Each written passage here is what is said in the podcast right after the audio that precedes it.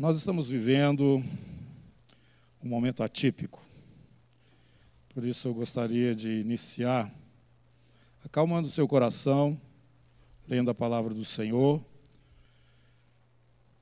que nos consola, né? Nos fortalece.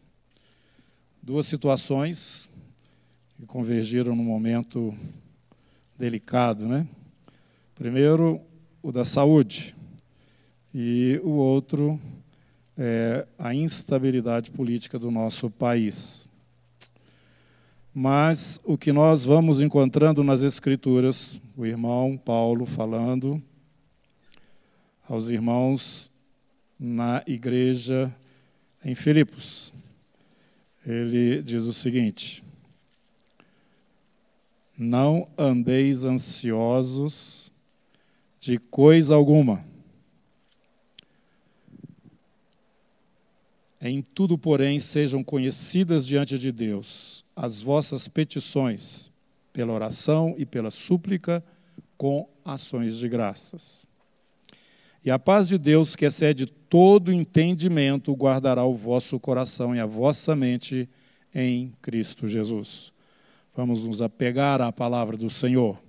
Ele está dizendo que nós não precisamos ficar ansiosos por coisa alguma mas traduzir essa ansiedade em oração e súplica diante dele e acomodar e descansar os nossos corações, porque a paz do Senhor, que excede todo entendimento, estará nos consolando.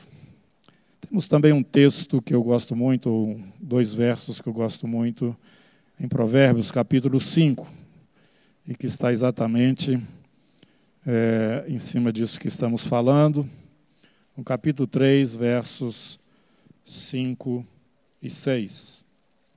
Confia no Senhor de todo o teu coração, não te estribes no teu próprio entendimento, e reconhece-o em todos os teus caminhos, e ele endireitará as tuas veredas.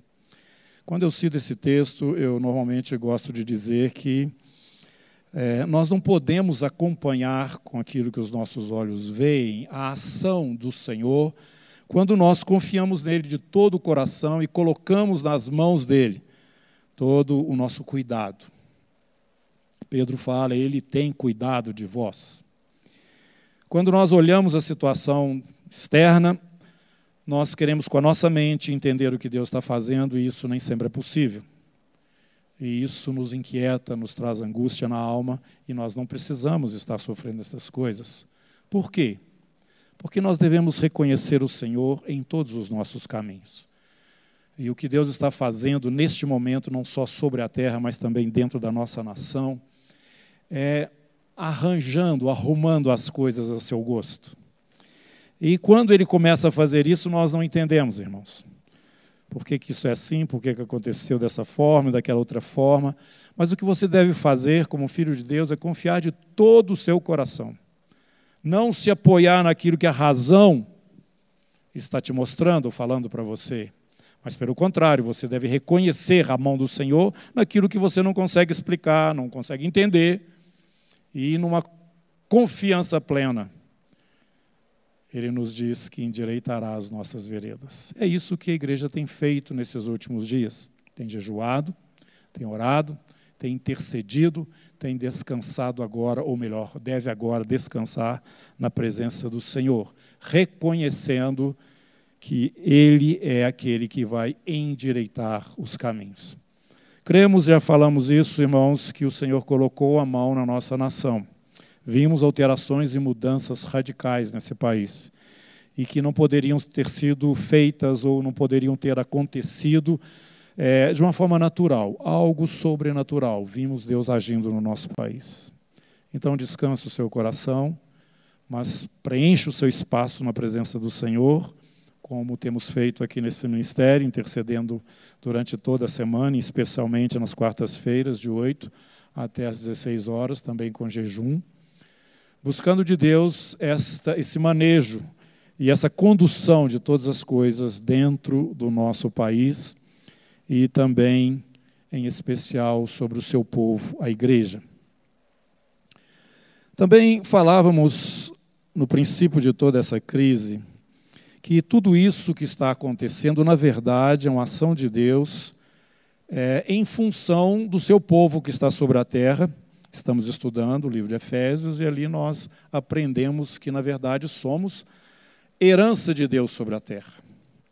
E o Senhor vem buscar aquilo que pertence a Ele, que nós sabemos somos nós mesmos, a igreja do Senhor Jesus, esse mistério que foi revelado na pessoa de Jesus e em Jesus, agora, esse corpo é formado, tendo Ele como cabeça e nós como partes ou, ou membros deste corpo. É assim que Ele nos ensina, a palavra do Senhor nos ensina ali no livro de Efésios nos mostrando essa maravilha, esse mistério oculto de Deus que está se revelando né, a cada dia, mas principalmente também para mostrar a sabedoria e a ação e o propósito de Deus para é, forças e poderes e entes espirituais que nós não os percebemos aqui na visão natural. Então, nesta revelação, o apóstolo nos leva para este é, nível mais alto, onde realmente as coisas estão acontecendo. E eu posso dizer assim com muito, muita tranquilidade que o que nós estamos vendo acontecer na Terra, o que nós estamos vendo acontecer no Brasil neste momento, é consequência daquelas coisas que estão acontecendo nesta parte invisível, neste mundo invisível, como o apóstolo nos ensina ali na sua carta à igreja em Éfeso.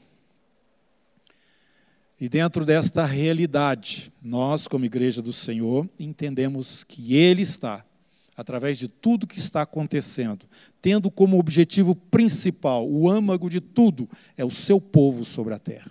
Porque este povo é o povo através do qual ele tem, dentro do seu programa, é, a realização de todas as coisas que ele tem diante é, dele e que hão de vir após esses momentos que vivemos agora. Momentos estes que você já pode entender com muito mais clareza agora, que está se aproximando do término. Que término que é esse? É o término da manifestação desse mistério. Que mistério que é esse? Jesus, que não é somente o Messias de Israel, mas o Filho de Deus encarnado, que veio não somente para restaurar, pela aliança que fez Abraão, o reino e trazer ali no trono é, o descendente de Davi, mas através desta pessoa, que hoje nós sabemos é o próprio Filho do Deus vivo, encarnado e manifestado entre os homens, Deus estará restaurando todas as coisas e todo o universo que foi danificado, essa criação maravilhosa de Deus, quando houve a queda de Satanás, expulso da presença de Deus. Da sequência disso, a palavra de Deus nos fala no livro ali de Gênesis que o homem também se desviou do Senhor. Tudo isso estará sendo restaurado. Esta restauração passa pela, por essa pessoa, Jesus. Agora, esse mistério é mais amplo, porque essa pessoa, que é a pessoa de Jesus, nos incluiu nele agora, formando um corpo espiritual do qual ele é o cabeça e nós membros deste corpo. Revelação esta que está ali na carta aos Efésios. E Deus, então, através desse mistério que estava oculto, está agora sendo revelado nesse mundo espiritual que falamos, invisível aos nossos olhos, por esse, para esses poderes e forças criadas por Ele próprio e que estão tendo ao longo da eternidade o conhecimento de quem é o Eterno, Todo-Poderoso. Mas Ele, pela Sua graça, nos trouxe para dentro de tudo isso. Por isso eu posso falar com bastante segurança de que o interesse de Deus, o interesse mais profundo do Senhor em todas as coisas que estão acontecendo nesses dias que cremos que são o princípio das dores, para essa nova era que surgirá, na verdade, o objetivo de Deus é o seu povo. Entendemos que o Senhor parou o mundo e está parando a sua igreja, também de uma maneira muito especial aqui no nosso país, para atentarmos naquelas coisas que são é, fundamentais para, para nós, que somos o seu povo, antes que nós alcancemos esta glória que está preparada para aqueles que são filhos do Senhor. Vede que grande amor o Senhor, o nosso Deus, nos tem mostrado ao ponto de nos dar o seu próprio filho. Né? Jesus. E hoje somos filhos, na verdade somos filhos, porque todos aqueles que creram, Deus também os fez filhos de Deus. Este é o tesouro de Deus sobre a terra e Deus está tratando conosco, com a igreja. Por isso, continue insistindo, não fique olhando pela janela, não fique preocupado com as coisas voltarem da maneira como elas eram antes e você continuar com a vida que você tinha antes, porque o Espírito de Deus está falando para o seu povo: apronta, apronta, porque o momento é chegado, onde todas estas maravilhas prometidas pelo Senhor estão cada vez mais próximas de serem manifestadas. Isto é, a esperança da glória que nós falamos a respeito dela. Essa herança maravilhosa que todos nós temos no Senhor e que transcende esta vida e que transcende as coisas naturais que nós vivemos aqui ao ponto do próprio apóstolo dizer que se a nossa esperança se limita apenas a esta vida, nós somos os mais infelizes de todos os homens. Então existe alguma coisa superior e a carta que Paulo escreve aos nossos irmãos em Éfeso, ele chama a atenção nossa para isso. Pois bem, irmãos, nós descobrimos aqui nesta carta essas coisas maravilhosas é, que já falamos aqui, mas vamos só passar rapidamente para chegar onde precisamos né, no momento aqui do estudo desta, desta carta. Bendito o Deus e Pai do nosso Senhor Jesus Cristo, capítulo 1, verso 3, que nos tem abençoado com toda sorte de bênção espiritual nas regiões celestiais em Cristo. Assim como nos escolheu nele antes da fundação do mundo para sermos santos e irrepreensíveis perante ele. E em amor nos predestinou para ele para a adoção de filhos, por meio de Jesus Cristo, segundo o beneplácito de Sua vontade, para louvor da glória de Sua graça, que Ele nos concedeu gratuitamente no amado, no qual temos a redenção pelo Seu sangue, a remissão dos pecados, segundo a riqueza da Sua graça. Vamos agora para o Salmo 85.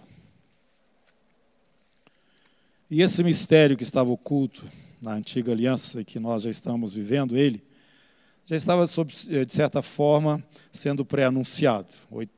Capítulo 85 do livro dos Salmos, versículo 10. Encontraram-se a graça e a verdade. A justiça e a paz se beijaram. Graça.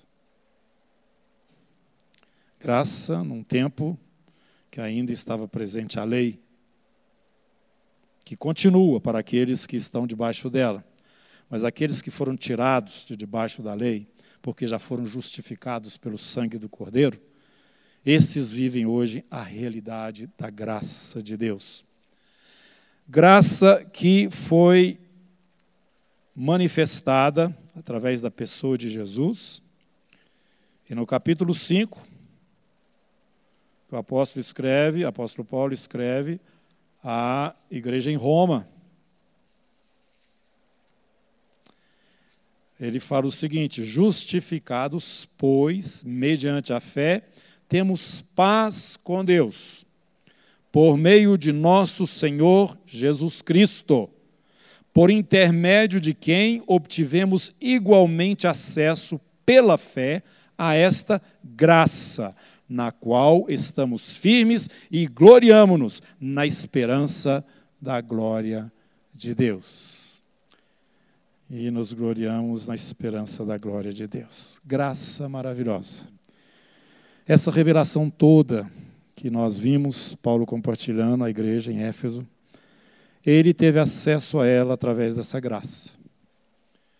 E também todos nós, hoje, precisamos entender que sem esta graça não há herança, não há galardão. No capítulo 4, ou melhor, é, no capítulo 2 da carta que ele escreve aos irmãos em Éfeso, ele explica isso. Precisamos valorizar esta graça. Porque Deus nos deu vida, estando nós mortos dos nossos delitos e pecados. nos quais andamos outrora, segundo o curso deste mundo, segundo o príncipe da potestade do ar, do espírito que agora atua nos filhos da desobediência, entre os quais também todos nós andamos outrora segundo as inclinações da nossa carne, fazendo a vontade da carne e dos nossos pensamentos. Éramos por natureza filhos da ira, como também os demais.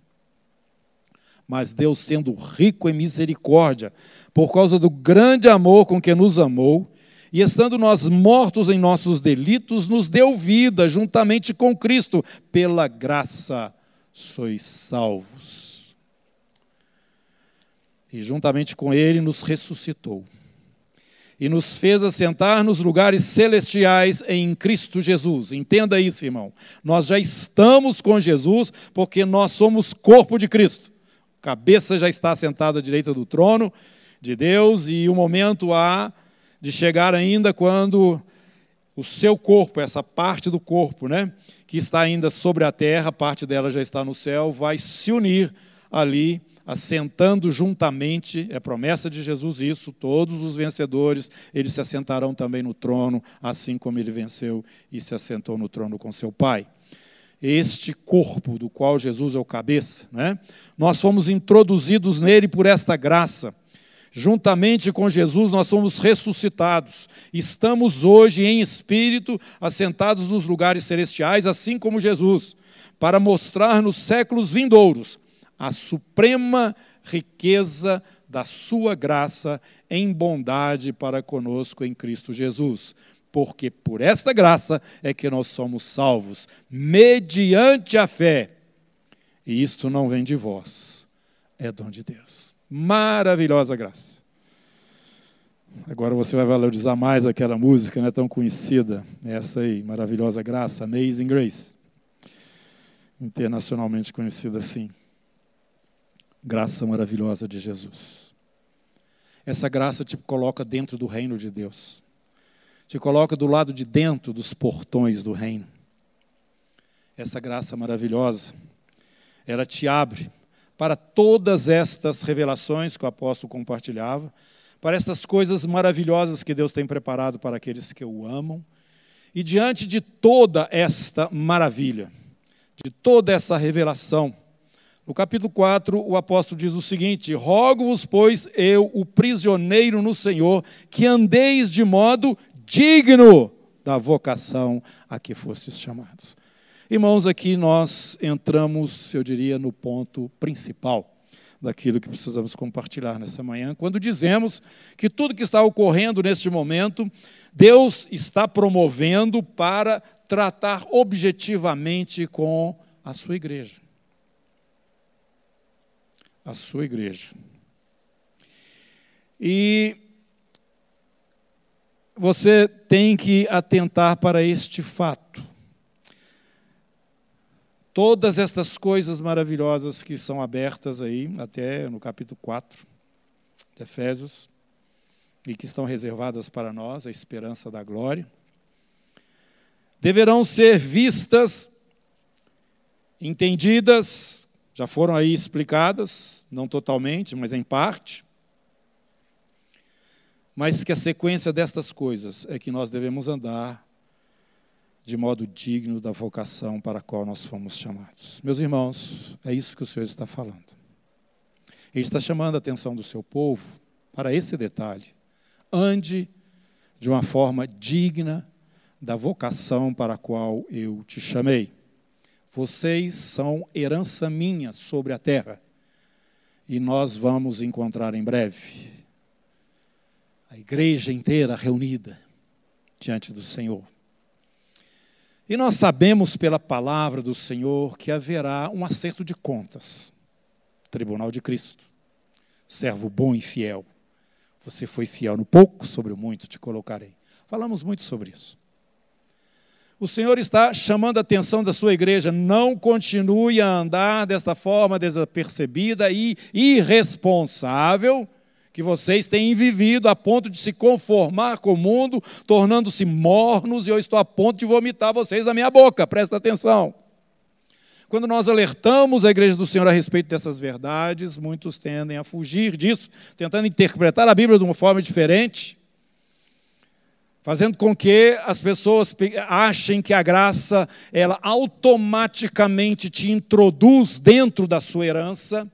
Não, ela te introduz no reino, e o Senhor está chamando a sua atenção, ande de modo digno da vocação para a qual eu te chamei. E é esse, é esta preocupação do apóstolo agora, na sequência daquilo que ele vai falar para os irmãos ali. Isso é muito importante, igreja. Não fique distraído com as coisas que estão lá fora, porque tudo isso vai passar. Vai passar o corona, vai passar a agitação política do país onde você vive, vai passar todo este momento, Virão outros, nós sabemos, serão dores de parto até que esse momento glorioso eh, se manifeste. Antes que esse momento glorioso se manifeste, vem uma chuva serôdia, vem alguma coisa da parte de Deus ainda para chamar a atenção do, da, das nações para esta graça maravilhosa.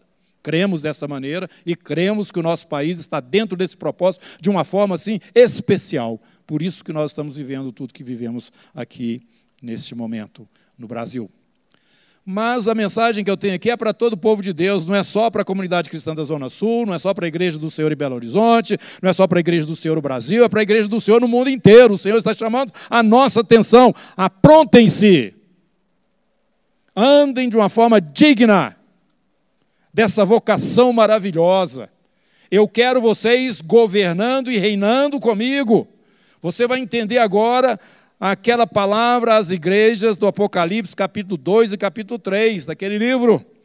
O Senhor sempre terminando falando ao vencedor. As pessoas perguntam, ah, mas eu já venci, sou mais que vencedor em Cristo Jesus. Não, irmão, você está trocando as marchas. Jesus já venceu, ele é o cabeça, ele já está à direita do Pai nas alturas. Nós fazemos parte deste corpo toda essa glória e bênção que está na pessoa do Senhor Jesus como Filho do Deus Altíssimo, herdeiro de todas as coisas, aquele através do qual Deus estará reprogramando, melhor, é, é, é, recriando todas as coisas. Fomos chamados para participar disso hoje como corpo de Cristo. Mas preste atenção, você só vai usufruir, embora dentro do reino, embora salvo por essa graça maravilhosa, você só vai usufruir de fato estas bênçãos, essas coisas maravilhosas de Deus, no sentido de gerenciar com Ele, governar com Ele, participar com Ele, dentro do momento seguinte que é quando toda a terra se encherá do conhecimento de Deus, como as águas cobrem o mar, e este Messias de Israel estará sentado no trono de Davi, não apenas como o rei de Israel e o governante de todas as nações da terra, o livro do Apocalipse ele é aberto desta forma, ele é o soberano dos reis da terra, lá na, na, na sequência mesmo, ali na introdução do livro, está falando que o Senhor nos chamou e, e nos, e, e tem nos preparado para reinarmos sobre a terra, Irmãos, ele não é só o rei aqui da terra, ele é o filho do Deus bendito, todo-poderoso, e todas as coisas estarão sendo restauradas através dele, mas ele vem primeiro cumprir essas promessas feitas à casa de Israel. Ele vem e vai reinar. A sua participação neste reino depende disso que o apóstolo vai falar logo a seguir. A salvação é pela graça, mas o reino é pelo esforço, é pelas obras, é pela resposta que você dá ao chamamento maravilhoso de Deus para a sua vida. Eu vou tentar te dar um exemplo aqui, muito raso. Vamos dizer que você foi sorteado e ganhou um carro, uma Ferrari. Mas você é uma pessoa que nunca teve o cuidado de tirar uma carteira de motorista. Então você vai buscar o seu carro, pertence a você, você foi sorteado de graça, ganhou. Mas você tem que levar uma outra pessoa para tirar o carro, para dirigir o carro, porque você vai ficar no banco do passageiro. Você não está autorizado a dirigir aquele bem que é seu. Eu creio que por esse exemplo você vai entender melhor o que nós estamos querendo dizer. Capítulo 4, verso 7, ou melhor, verso 17. Paulo começa então a tratar destas coisas. Entenda agora, irmão, o que é ser um vencedor e o que não é ser um vencedor. Isto, portanto, digo no Senhor, testifico e não mais, que não mais andeis como também andam os gentios, na vaidade dos seus próprios pensamentos. Mudou tudo. Obscurecidos de entendimento, alheios à vida de Deus por causa da ignorância em que vivem, o que não é o seu caso, e pela dureza do seu coração os quais, tendo se tornado insensíveis, se entregaram à dissolução para, com avidez, cometerem toda sorte de impureza. Mas não foi assim que vocês aprenderam a Cristo. Se é que de fato tendes ouvido e nele fostes instruído, segundo a verdade em Jesus, no sentido de que, quanto ao trato passado, vos despojeis do velho homem, que se corrompe segundo as concupiscências do engano, e vos renoveis no espírito do vosso entendimento, diante de todas essas coisas que vocês estão compreendendo, entendendo agora. E vos revistais do novo homem, criado segundo Deus, em justiça e retidão, procedentes da verdade. Ah, mas como é que eu consigo virar assim e me transformar? Você não vira e nem se transforma. É quando você crê que Deus te vira e te transforma. Crê no Senhor Jesus e será salvo. E quando nós cremos, já explicamos isso aqui, vou voltar atrás rapidamente, só para que você, para te é, é, deixar isso claro para você. Capítulo 1, versículo 12: A fim de sermos para o louvor da Sua glória, nós os que de antemão esperamos em Cristo. Ele está falando a respeito dos judeus que já tinham crido, né? E agora essa palavra estava sendo apresentada também para os gentios através do ministério dele em quem também vós, gentios, depois que ouvistes a palavra da verdade, o evangelho da vossa salvação, tendo nele também crido, fostes selados com o Santo Espírito da promessa.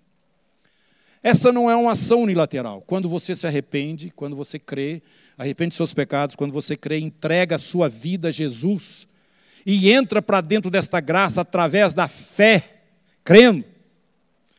Da parte de Deus, você recebe um selo. Que selo que é esse? É a própria pessoa do Espírito Santo que vem para dentro de você. Você passa a ser a habitação do Espírito Santo de Deus. Paulo explica isso quando escreve aos Coríntios. Este Espírito de Deus te dá agora esta nova natureza. É o que o Paulo está falando aqui. Nós temos que deixar a antiga e agora caminhar na nova. Aí eu não dou conta, mas o Espírito Santo de Deus dá, e ele está em você. Basta você depender dele. Por isso, revista-se do novo homem, capítulo 4, verso 24, criado, ele já está presente na vida de todos aqueles que confessaram a Jesus como seu Senhor, entregaram as suas vidas nas mãos deles, arrependeram dos seus pecados, clamaram a ele por salvação.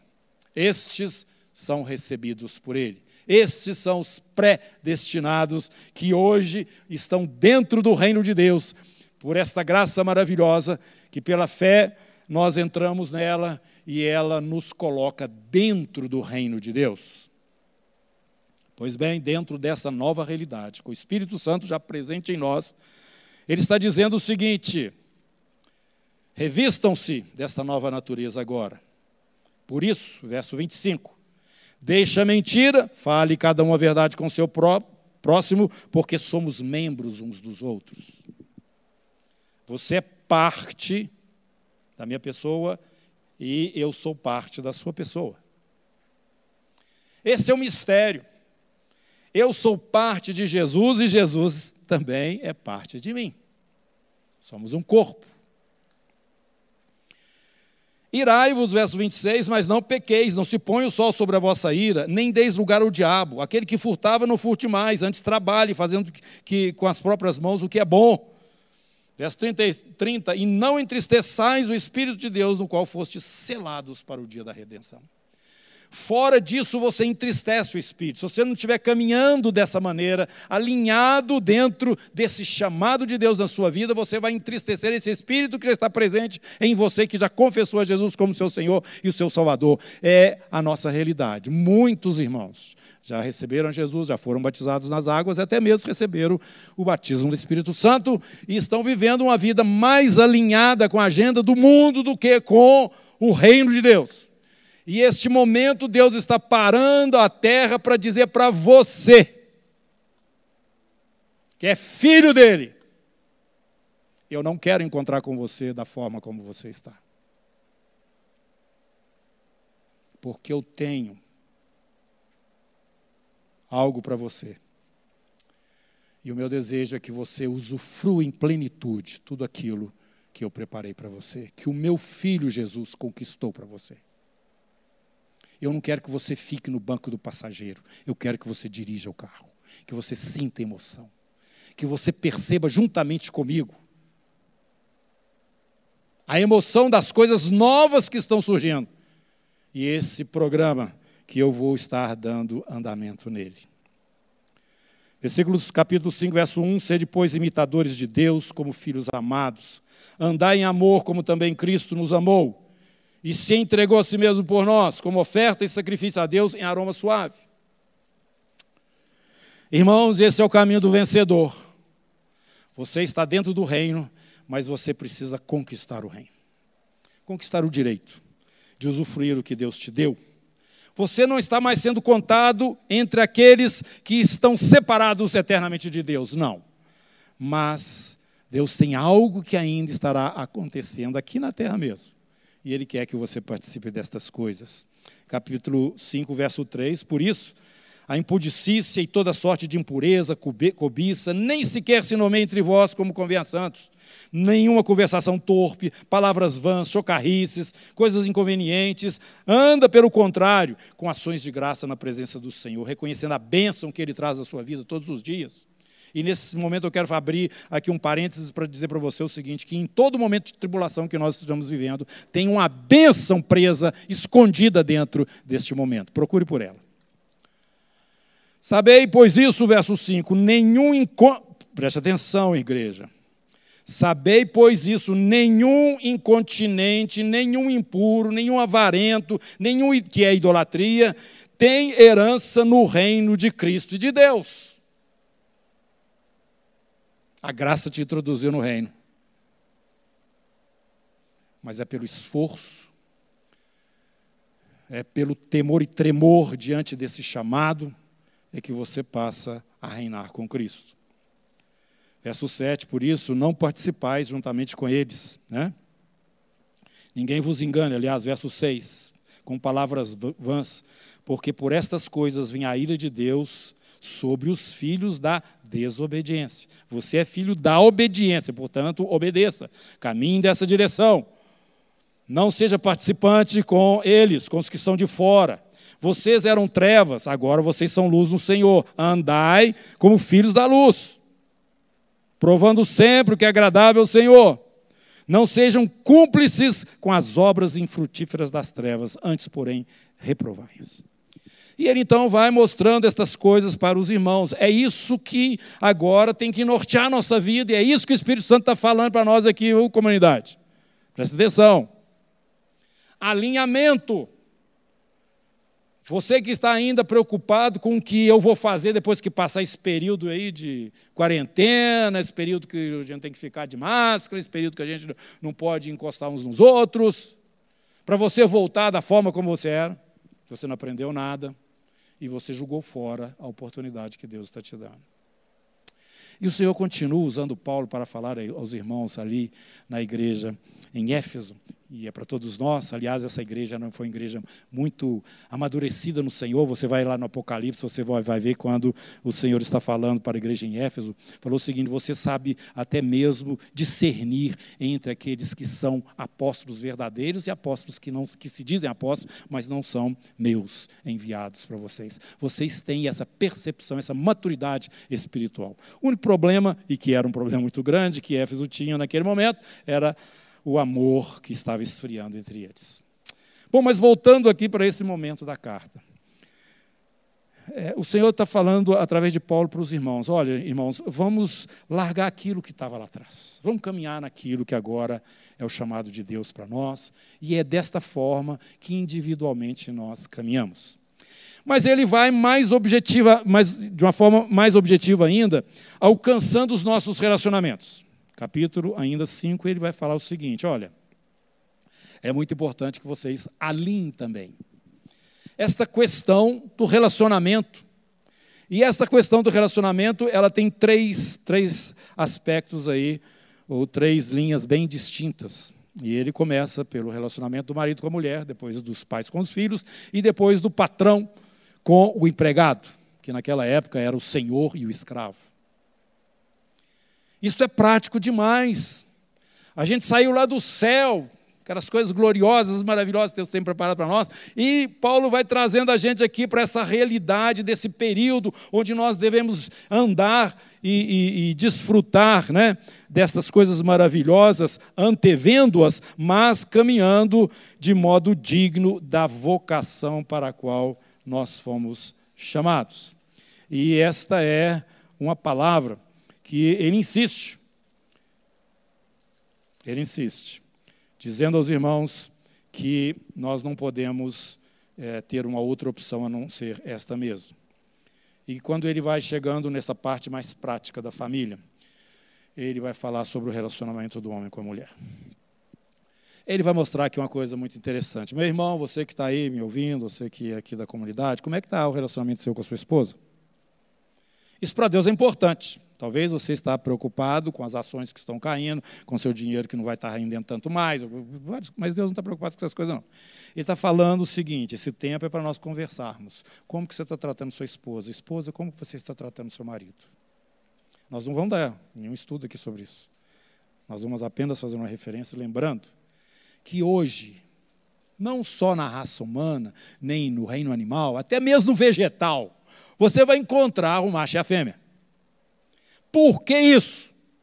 Porque Deus já estava dizendo desde o princípio, lá atrás, que um mistério viria à tona que se manifestaria.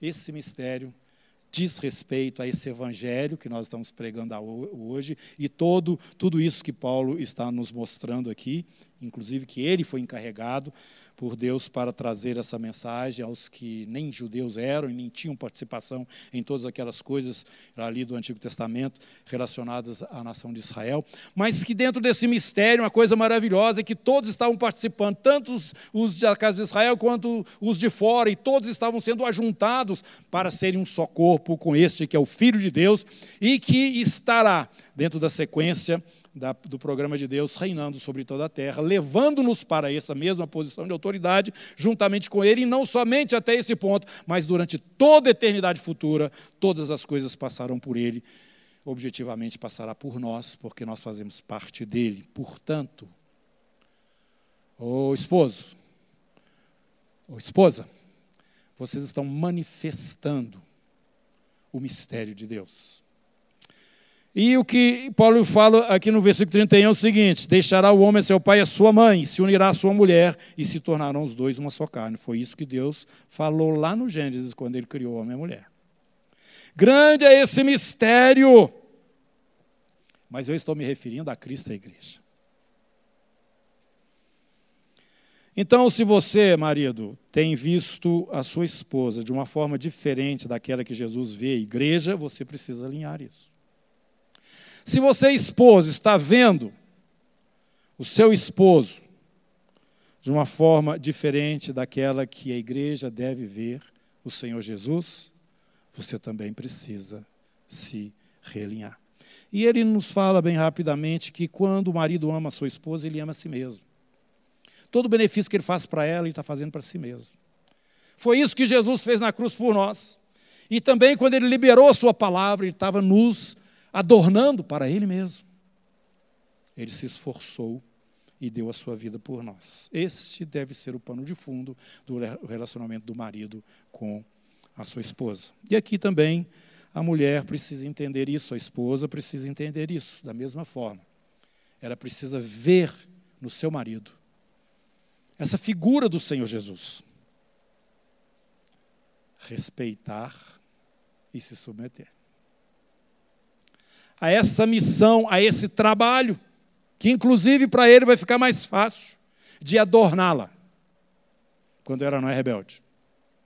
E quando ele está fazendo o seu papel, e ela fazendo o seu papel, esta mensagem gloriosa que Paulo está nos falando, que Deus estará anunciando, ela fica evidente. Grande é esse mistério, mas eu me refiro a Cristo e a igreja. Quando o homem está, o marido está com a sua esposa se relacionando sexualmente, eles estão se tornando uma só carne. Através desse relacionamento íntimo, Deus traz coisas novas, vem os filhos, coisas maravilhosas.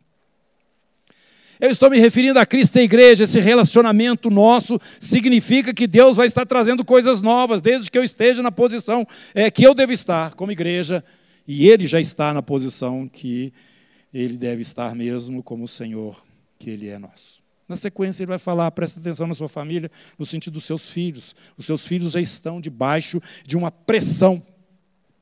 Que pressão que é essa que os filhos vivem debaixo dela? É a pressão da disciplina. Você não pode deixar os seus filhos viverem a vida sem disciplina. Agora, a disciplina, ela pressiona. E quando ela pressiona, ela transforma. É essa obrigação sua, pai e mãe com seus filhos, dar forma para eles. Eles estarão sofrendo debaixo desta pressão. Isso se chama disciplina, isso não se chama castigo. Castigo é quando a pessoa faz uma coisa errada, aí vem as consequências daquele erro, então ela está realmente aí sendo castigada pelo erro que cometeu. Mas não é isso que ocorre na relação dos pais com os filhos. Eles são responsáveis para conduzir e criar os filhos na disciplina, no padrão da palavra de Deus, não do padrão do século, no padrão da palavra. E em fazendo isso, você pai, você mãe, reconheça que já existe um peso sobre eles.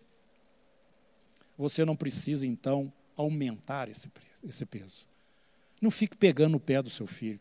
Não fique irritando o seu filho. Não fica mandando demais no seu filho. Já existe uma pressão sobre ele. Pais, não provoqueis vossos filhos a ira.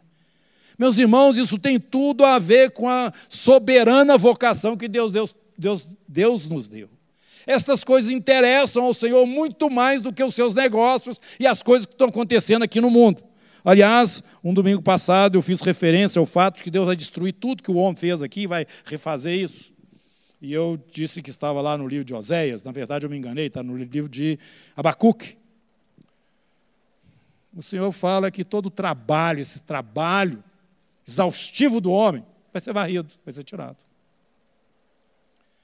O que interessa para o Senhor é como você trata a sua esposa, esposa como você trata o seu marido, é como vocês tratam os filhos de vocês, é como vocês, filhos, tratam os vossos pais, estão se submetendo a eles, obedecendo. E por fim, ele vem nos falando nessa outra parte tão prática de patrão e empregado. Olha aqui, se você. Nós estamos traduzindo, porque aqui é senhor e escravo. Lá no tempo era assim. Hoje não. Você que é uma pessoa que tem um emprego, você tem que trabalhar de forma, é, da melhor forma possível. Porque você não estará, como filho de Deus, fazendo esse trabalho propriamente para o seu patrão aqui natural. Você estará trabalhando para o Senhor. Você estará dando um testemunho. É assim que um filho de Deus trabalha. E aquilo que eu faço, eu faço como para o meu Senhor. Na carta aos Colossenses, que é uma carta gêmea, que nós vamos pular para ela depois que terminamos aqui, em Efésios, ele fala isso com mais clareza ainda. Você trabalha para o Senhor, você não trabalha para homens, você serve. E você é patrão, presta atenção. Da mesma forma que você é, é patrão né, do seu empregado, você tem um patrão em cima de você. Olha como você está tratando aqueles que estão sujeitos à sua autoridade, porque você vai ter que prestar conta também para o seu patrão. Bom, todas essas coisas é, foram apresentadas e até certo ponto a carta acaba aqui, mostrando coisas maravilhosas de Deus. Mas eu quero que você volte comigo lá no capítulo 85 do livro dos Salmos, no versículo 10 que nós lemos.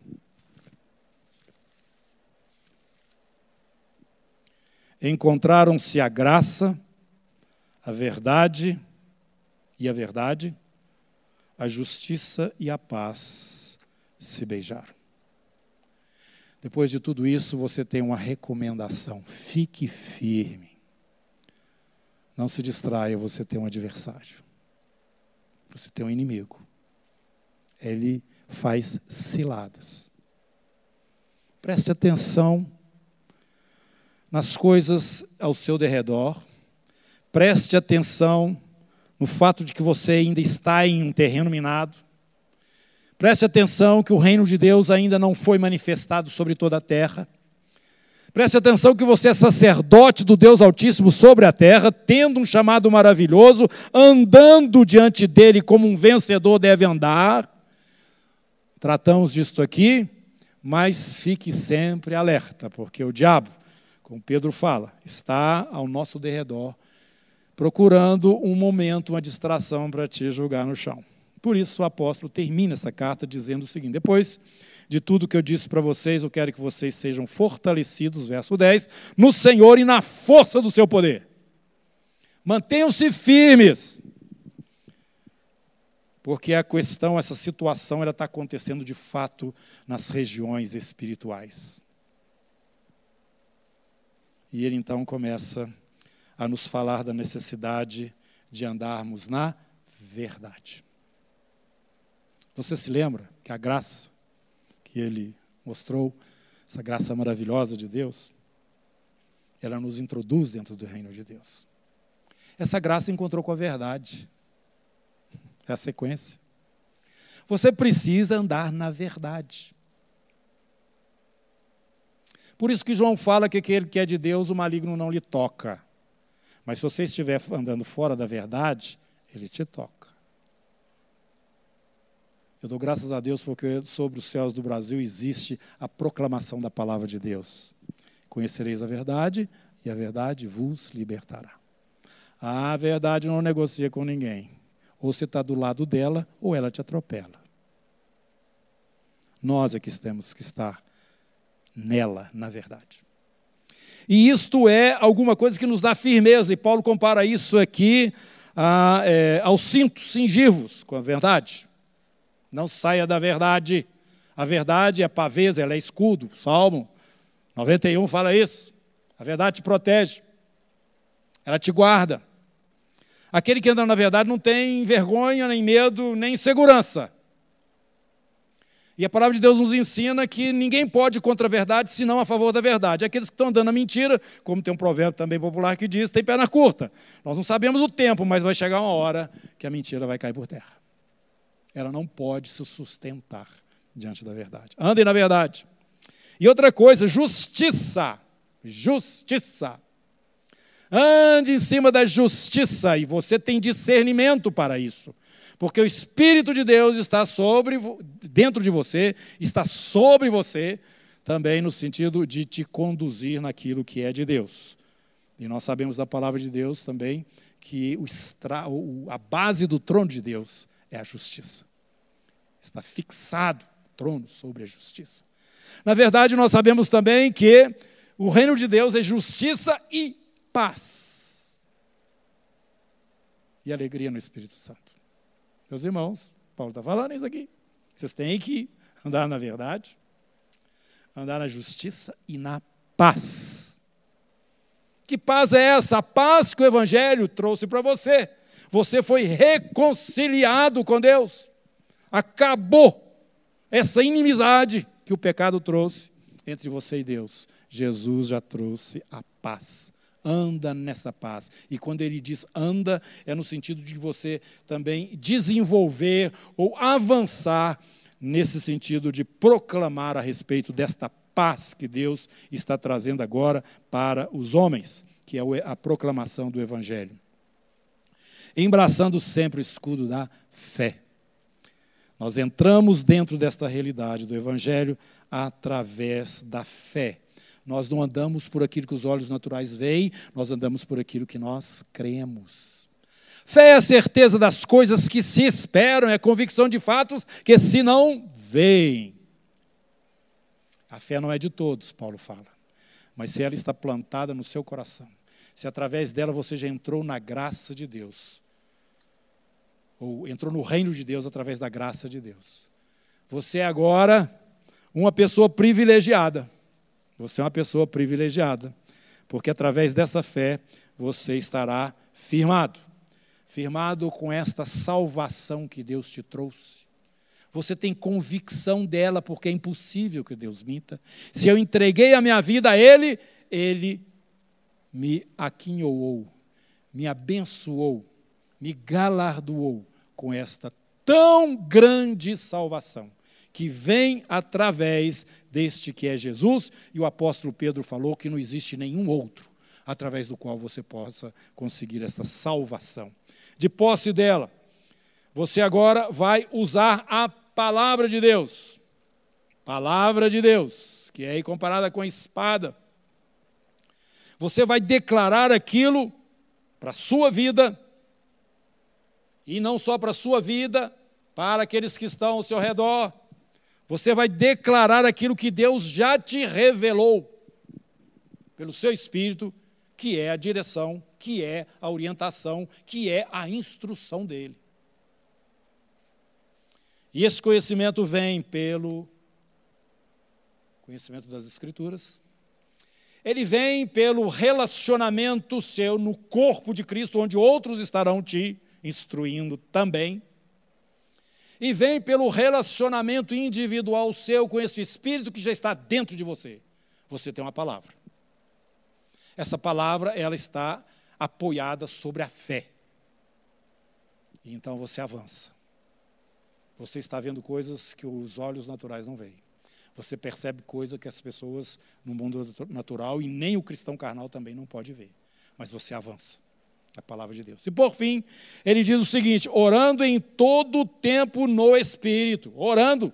São sete coisas, irmãos que ele quer que os irmãos ali prestem atenção nelas para estarem firmes, até mesmo quando chegar o dia mal, como agora está acontecendo, um momento inusitado, inesperado chegou, você não se perturba, porque você está na verdade, você está andando em cima daquilo que é justo, você tem a proclamação e a palavra do Evangelho muito clara na sua vida que te traz paz, você tem a salvação de Deus agora na sua vida, muito clara, muito clara.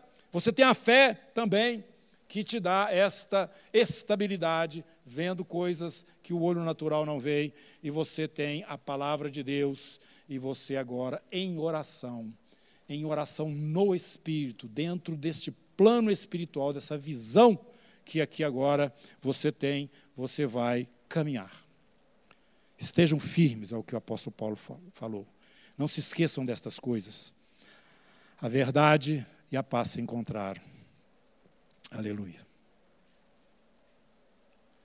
A verdade, a graça e a verdade, a justiça e a paz. Estas coisas são pertinentes ao reino de Deus. Nós precisamos estar andando nelas e caminhando dentro desta revelação que Deus tem trazido para nós. Que o Senhor te acrescente. Pegue tudo isso que foi compartilhado aqui esta manhã e pergunte para o Senhor, de tudo isso, o que, que o Senhor tem diretamente para a minha vida. Vamos concluir fazendo mais uma oração. Senhor, muito obrigado mais uma vez. Temos que dizer assim, porque não percebemos hora nenhuma que o Senhor está distraído em relação às nossas vidas. Nós buscamos, ó Deus, que todas estas coisas, variadas que são e profundas também, sejam alcançadas pela vida de cada um dos irmãos, que neste momento o Senhor tem chamado a atenção, para que possamos estar alinhados diante de Ti e preparados para aquele momento glorioso quando nos encontraremos. Em nome de Jesus. Amém.